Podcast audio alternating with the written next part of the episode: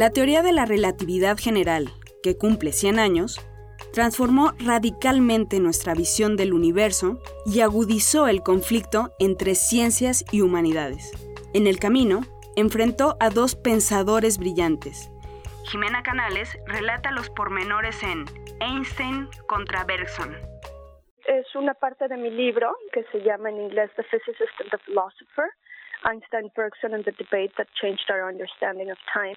Y para Letras Libres escogí una de, de las partes centrales. Y el artículo entonces trata sobre este encuentro en abril 6, 1922, entre el físico alemán Albert Einstein, que todos conocemos, y el filósofo francés Henri Bergson que aunque es menos conocido hoy, en las primeras décadas del siglo XX era mucho más conocido que Einstein.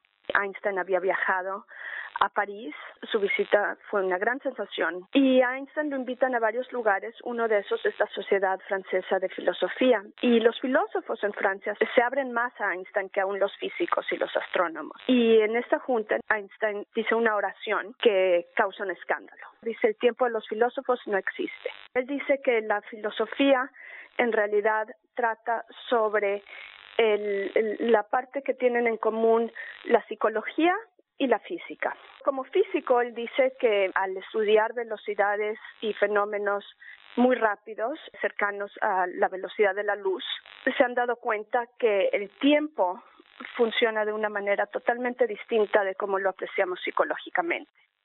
Enfrente de él está el filósofo más reconocido de Francia, Henri Bergson, y reconocido especialmente por lo que él había escrito sobre el tiempo. Lo que me sorprendió fue ver, uno, que nadie había escrito un libro sobre este encuentro y dos, ver que muchísimos intelectuales del siglo XX volvían a citar este momento como un momento que representaba la división que se ha hecho entre las ciencias y las humanidades, la división entre la subjetividad y la objetividad.